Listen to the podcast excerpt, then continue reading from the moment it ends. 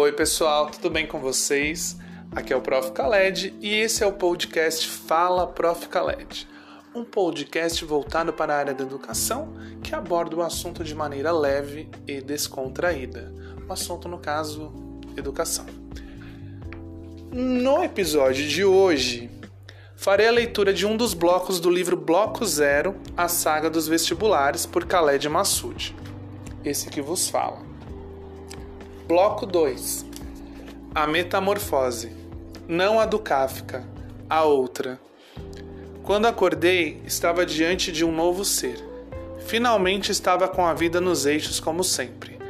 Agora o desafio era como fazer a vida acontecer, valorizando a minha individualidade sem esquecer minha missão. Fazer o melhor que puder para o maior número de pessoas possíveis, não apenas para mim. Sabendo que o mundo parece uma sucessão de clones muitas vezes, sobram pessoas padronizadas e falta personalidade. O momento do vestibular para adolescente começa muito cedo, mais cedo do que os pais imaginam.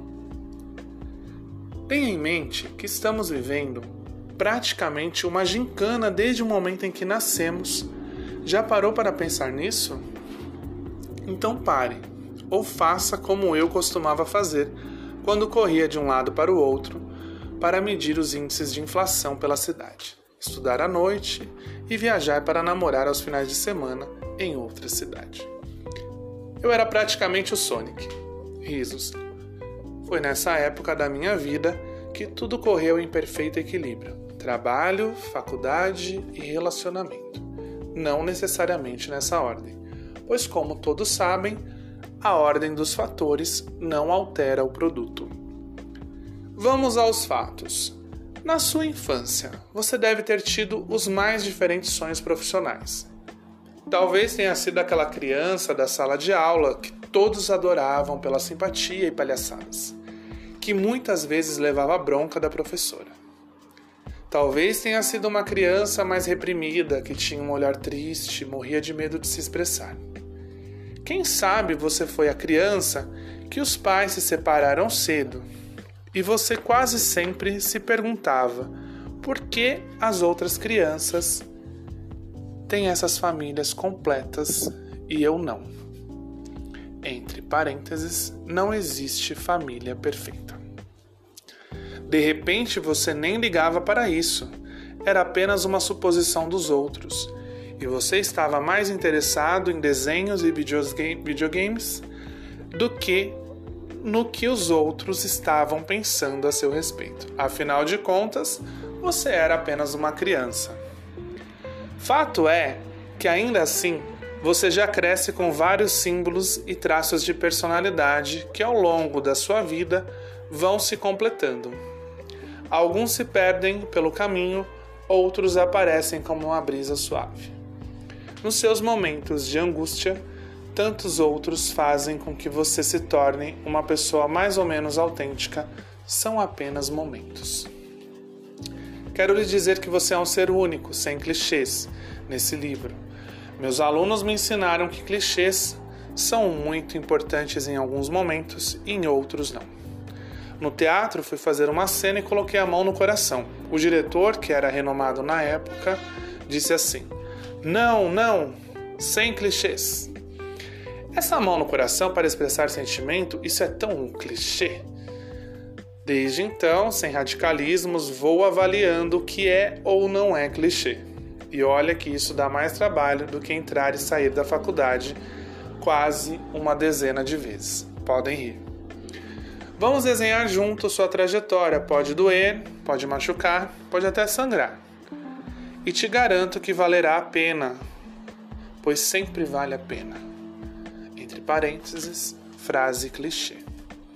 Antes de qualquer coisa, vale lembrar que aqui não sou seu professor, nem faria sentido isso, até mesmo porque esse livro não é apenas para alunos ou vestibulantes, é para quem quer ter mais clareza a respeito dessa dinâmica acadêmica desde a decisão do curso, que pode mudar a qualquer momento, até o momento da sua colação de grau.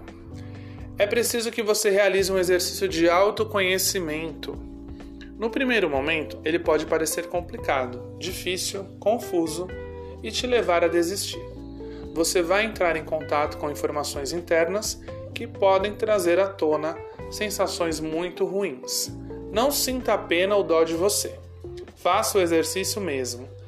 Lembre-se, você está em uma gincana ou em um jogo de videogame. Qualquer vacilo e alguém vai ter que entrar para seguir o jogo no seu lugar. O seu empoderamento é muito importante. Que fácil falar isso. Quero ver se empoderar nesse mundo tão opressor, cheio de desigualdades sociais.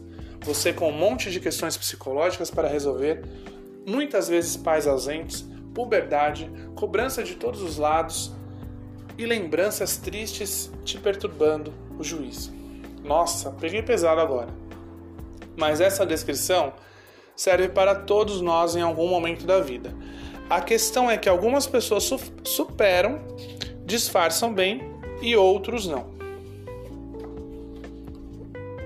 Você tem que ter em mente que a sua história será traçada por você mesmo. Por mais que você tenha apoio de todos os lados e todas as portas praticamente, praticamente abertas, é você quem vai estudar até de madrugada. Tem que abrir mão de muita coisa, ter que abrir mão de muita muitas coisas para atingir os seus objetivos. Pare de esperar que alguém resolva tudo para você. Pare de jogar nos ombros dos outros a intensidade das suas demandas emocionais. Procure ajuda profissional. Terapia não é algo para se envergonhar, é um ato de amor próprio. Somos influenciáveis por algumas sugestões e por outras não tem santo que faça a gente desistir da ideia. Ninguém precisa ser frio e calculista e sair se violentando para atingir metas. Primeiramente, quais eram os seus sonhos na infância? Quais eram os seus sonhos na adolescência? E como você se enxerga na vida adulta? Com certeza, muitos desses sonhos foram são e serão desestimulados por muitas pessoas que estão ao seu redor. Outra coisa, temos que parar de jogar o peso das nossas decisões nos outros. Comece desde já a assumir a responsabilidade por suas escolhas diante da vida.